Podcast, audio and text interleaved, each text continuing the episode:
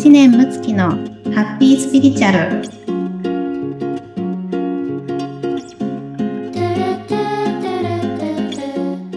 村友さんこんにちは。こんにちはむちゃんこんにちは。今日もよろしくお願いいたします。よろしくお願いします。今ねちょうどゴールデンウィークもね入っている方もいらっしゃると思うんですけども、まあ、これからっていう方も皆さんいらっしゃるちょうどそのタイミングですね本当ですね。今年のね、ゴールデンウィークは、あの、とても長くて、はい、皆さんもね、うん、好きなことをこう、できたりとか、いろいろね、やりたいことができてると思うんですけれども、はい。はい、村友さんはこう、やりたいことってどうですか、はい、なんかこう、ご自身ですぐこんなことやりたいなとか、湧いてくるタイプですか、そうですね。最近はいろいろやりたいことが多くて、うん、あの、こんなこと、あんなことって、あの、考えたりはするんですけれども、うん、なんかその、ね、ちょっと前まではやりたいことがあるけれども、なんかこんなことやったらとか、いいいのかなとか、あの、いろんなこうブレーキがかかりながら、あの、考えてた部分もあったり、本当にあなたのやりたいこととか、本当に自分のやりたいことっていう言葉を見かけると、うん、本当にやりたいことなのかどうなのかなって、こう、変に考えすぎてしまうっていうこともあっ、すごいそこに、あの、思い悩んじゃうっていうことがありましたね。うん、そうなんですね。はい。結構ですね、あの、やはり私のところに来られる方でも、あの、やりたいことがわかりませんとかですね、あの、好きなことがわかりませんっていうようなお話をね、はい、あの、結構聞くんですけれども、はい、はい。あの、やりたいこととか好きなことって、本当は皆さん、もう今ここのその方の中にあるんですね。あ、はいはいはい。うん。あるんですけれども、それに気づく感度を上げる練習をしているかどうか。うん、感度を上げる練習ですか？はい。そうなんです。はい。あの、私、例えば、まあ、ちょっと話がずれてしまうかもしれませんけれども、はい、幸せかどうかっていうのも、感度だと思ってるんですよ。うんうん、へえ、なるほど。うんというのは？はい。例えばですね、うん、まあ私が今こう村友さんとこうしたポッドキャストのね、収録をしていて、で、はい、村友さんに対してはとてもありがたいなと思うわけですよ。はい。ありがとうございます。うん、で、そして、これを聞いてくださる方がいらっしゃるっていうことをこう想像しただけですごく嬉しいわけなんですよね。はい。はい。それは感度が、その幸せな感度を高くしているので、はい。一つ一つのことがすごく幸せだな、嬉しいなっていうふうに感じるわけなんです。ああ、なるほど。幸せっていうことを意識してるっていうことですかね。そうですね。うんうん、はい。で、もし、例えばここをですね、なんか例えばもう、1億人の人に聞いてもらわないと、私は全然幸せじゃないわって 思ってる方がいたら、もう苦しいですよね。全国民だって。私はまだまだよとか言って、言ってたら、もうなんか毎日苦しいじゃないですか。確かに。うん。それよりも、あ、一人でも二人でも聞いてくれたらいいなとか、まあ、今すぐにね、たくさん、あの、こう聞いてくださる方がいなくても、いついつか広がるかもとかですね。はい、あと、こうやってこう自分の好きなことを話させてもらってるだけでも嬉しいなとか思えば、はい。す、べ、てが幸せになりますよね。確かに、そうですね。はい。まあ、青空でもそうです。もう、空の青空だけ見て、ああ、幸せだなと思えば、もう、極論、お家がなくても、まあ、幸せじゃないですか。まあ、これは極論ですよ。はい。まあ、実際にね、とても大変だったりとかあるので、もちろんこれは極論の話なので、仮になんですけれども、はい、そのように、こう、自分の感度がどうなってるかがすごく大事なわけです。はい。で、じゃあ、えー、普段ご自身のこう好きなこと、やりたいことに、えー、感度を上げていくにはどうしたらいいかなというようなことなんですけれども、はい。それは一つ一つのことに対する、えー、例えばこう、自分がどう感じているのかっていうことを感じる練習であったりとか、はい。それをもとにして、一つ一つをこう選択していく。うん、選んでいくということですね。はい。ということだったり。ええ、で、それをしてみて、じゃあ実際どうかなっていう検証をしたりとか、していくと、どんどんと自分の感度が高まっていって、自分が何をやりたいのか、何を好きなのかっていうことが分かるようになるし、はい。うん。その、じゃあ自分がこのこと好きだな、やりたいなというテーマが、どんどんこう、動きを増してくるわけなんですよね。へえ、うん、それはじゃあ、例えばどういうことかっていうふうに言うとですね、うんはい今、あの、私の目の前にですね、あの、ここにコーヒーとお水があるんですけど、はい。はい。えー、で、そのね、じゃあ、コーヒーとお水を目の前にしたときに、はい。まずじゃあ、コーヒーをこう、感じてみるとですね、はい。あ、コーヒーはこう、ちょっとなんか粒子が重たい感じがして、こう苦味っていうのをこう喉で感じるわけですね。うんうん、うん、これは、まあ皆さん今までね、コーヒーをまあ飲んできたことがあるから、こう思い起こされるものがありますよね。はい。はい。で、じゃあお水を見たときに、はい、お水はなんか喉をすごくこう潤してくれて、粒子が細かくてこう透き通ってるクリアな感じがするわけなんです。はい。で、今この瞬間の私がどっちを飲みたいかっていうのをこう感じるわけですよ、感覚として。あ今、この瞬間。うん、はい。この瞬間ですね。ただ、あ今はなんかこうコーヒーのこの重たい感じを感じたいなと思うわけですよ。はい、でそしたらコーヒーを飲みますね。はい。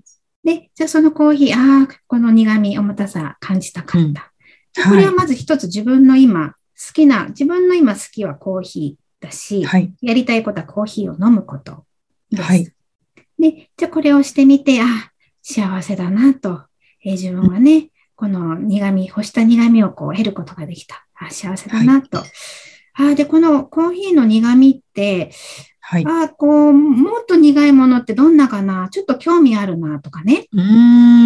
なんか、あ、どうせなら、ちょっとこうホテルで飲みたいなとか、あにちょっと展開すると思うかもしれないじゃないですか。で、ホテルで飲んだらどうかなって、そこで一人でね、優雅になんか好きなワンピースを着て、コーヒー飲んで、ああ、で、私はこれからこう、どんな風に人生をね、楽しんでいきたいかなとか、そういうイメージングしたらめっちゃいいかもしれないと思ってますよね。楽しそう。そうですよね。そうしたら、これ、好きなことをやった延長線上のインスピレーションが湧いてるわけですよ。ああ、うん、日常のね、ことでもってことですね。そうです、そうです、そうです。そしたら、これを選択したいなって、まず希望で起きますよね。はい。希望でね。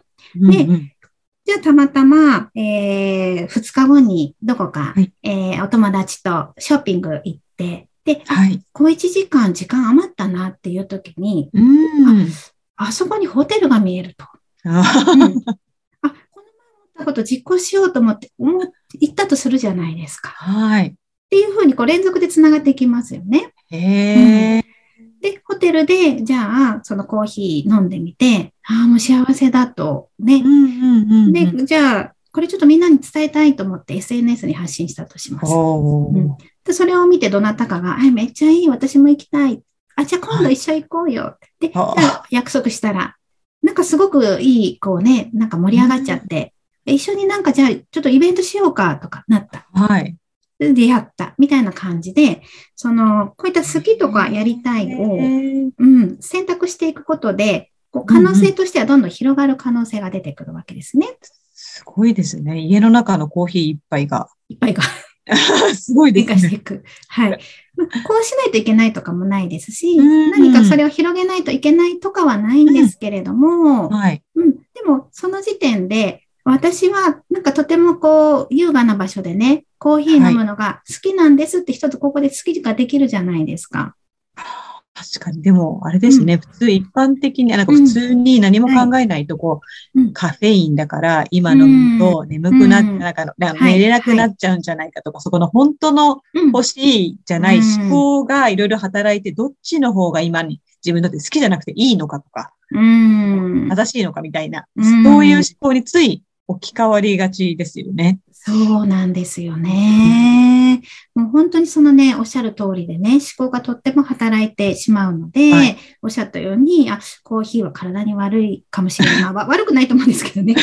なんか一般的そういうあれもありますよね。そうね。うん。よりそのね、カフェインよりもお水を飲まなきゃいけないからお水とか、なんか例えばじゃあホテルのコーヒーは高いから、ちょっと節約でね、やめとこうとか、うん、そうそう、とか一人で行くの恥ずかしいからとかね、はい、こういろんなものがこう入って、えー、自分の好きをやっぱり制限しちゃうわけなんですよね。うん、なるほど、そういう。うん、うんうん。あ、ごめんなさいね。あの、挟んじゃったんですけど、そうそう。だからといって、じゃあ好きなものをね、何でもこう自分勝手にしていいかとか、そういう話ではないんですけれども、はい。うん。ただ、この時々の感覚にしっかり意識を向けて、その思考じゃない感覚を選んでみる。はい、うん。はい。まず練習をしていく。